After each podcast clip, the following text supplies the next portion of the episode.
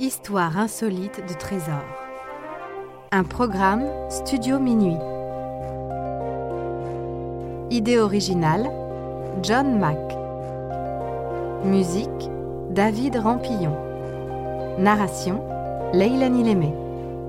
Enregistrement et montage Patrick Martinez-Bourna.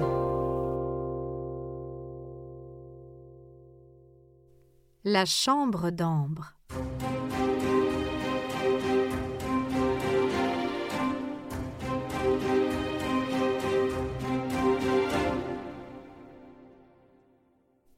En voilà un insolite trésor, puisque, comme son nom l'indique, la chambre d'ambre n'est pas un objet, ni même un meuble, mais une pièce. Sa réalisation débute en 1701 sous le roi de Prusse Frédéric Ier, qui confie le projet à trois maîtres de la marqueterie d'Ambre sous la supervision d'un célèbre architecte baroque. Surnommée la huitième merveille du monde, la chambre était dans un château de Berlin lorsque le tsar de Russie Pierre le Grand, en visite en Allemagne, la découvre.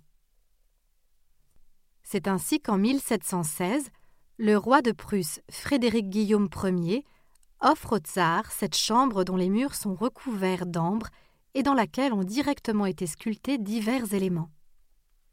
D'une surface de 55 mètres carrés et contenant près de 6 tonnes d'ambre, c'est un cadeau diplomatique plutôt insolite. D'abord entreposé au palais d'hiver de Saint-Pétersbourg, le tsar la fit installer non loin, au palais Catherine dans la ville de Tsarkoï-Selo, à la demande de sa fille Élisabeth. Lorsque cette dernière devint impératrice, elle procéda à des améliorations de la pièce par l'architecte italien Bartolomeo Rastrelli entre 1755 et 1770. Nous voilà désormais en plein dans la Seconde Guerre mondiale. Les troupes soviétiques qui fuient Saint-Pétersbourg emportent autant d'œuvres que possible, mais renoncent à transporter cette chambre mythique qu'ils abandonnent aux nazis. Le 14 octobre 1941, les Allemands démontent la chambre d'ambre et la reconstituent dans le château de Königsberg, en faisant alors la promotion de l'événement dans la presse. Mais lorsque la guerre prend un tournant à l'avantage des Alliés, c'est au tour des Allemands de devoir démonter les revêtements de la chambre. Königsberg essuiera des bombardements soviétiques en 1945 et il est alors impossible de savoir si la chambre a disparu dans les flammes ou si elle fut, ne serait-ce que partiellement, sauvée. La principale thèse est pourtant celle d'une consommation de la chambre par les flammes à Königsberg, selon les experts russes et anglais qui ont enquêté dans l'après-guerre.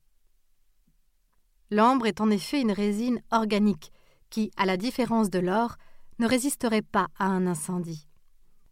Toutefois, des rumeurs persistent selon lesquelles la chambre fut déplacée à temps. Cette piste repose sur le témoignage de Erich Koch, un haut responsable nazi ayant la responsabilité de la mise en sécurité des œuvres et richesses du régime, qui aurait assuré l'application d'un décret en janvier 1945 pour le déplacement de la chambre d'ambre, mais qui n'a pu fournir de renseignements précis sur sa localisation aux Alliés lors de son procès. Si on suit la thèse d'une sauvegarde de la fameuse pièce, plusieurs pistes s'annoncent à nouveau. La première renvoie à des cachettes souterraines sous le château de Königsberg, bien que les lieux aient été rasés en 1968 par Brejnev. La région était alors revenue à la Russie et la ville renommée Kaliningrad. La seconde concerne l'envoi de la chambre et d'autres œuvres de Königsberg à Göttingen et ses alentours, en Basse-Saxe, grâce au lien entre les universités des deux villes. Enfin, la troisième fait état du transport de la chambre en train jusqu'en Pologne, puis embarqué le 30 janvier 1945 sur un paquebot qui aurait cependant été coulé par les soviétiques dans la mer Baltique peu après. Le mystère reste entier. Aucune expédition n'est parvenue à apporter une réponse définitive sur l'histoire de cette œuvre d'exception, que ce soit à Kaliningrad, en mer Baltique, ou dans la région natale d'Éric Koch. Si divers éléments de la chambre d'ambre ont été effectivement retrouvés au fil des années, il est impossible de savoir si ceux-ci ont été volés lors du premier déplacement de la chambre en 1941 par les nazis ou s'ils proviennent de la tentative de sauvegarde de 1945. Des pièces retrouvées en 1997 ont été restituées par le gouvernement allemand à la Russie. Une reconstitution de la chambre a commencé en 1976, s'inspirant essentiellement de photos en noir et blanc de l'original, ainsi que de la seule photo en couleur disponible.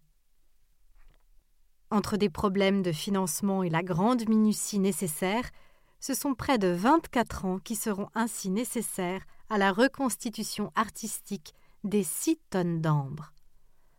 Pour les 300 ans de Saint-Pétersbourg, la chambre d'ambre reconstituée fut présentée au public le 31 mai 2003 en présence des dirigeants russes et allemands.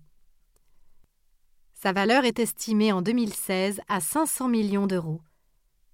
Mais le poids de l'histoire n'a pas de prix.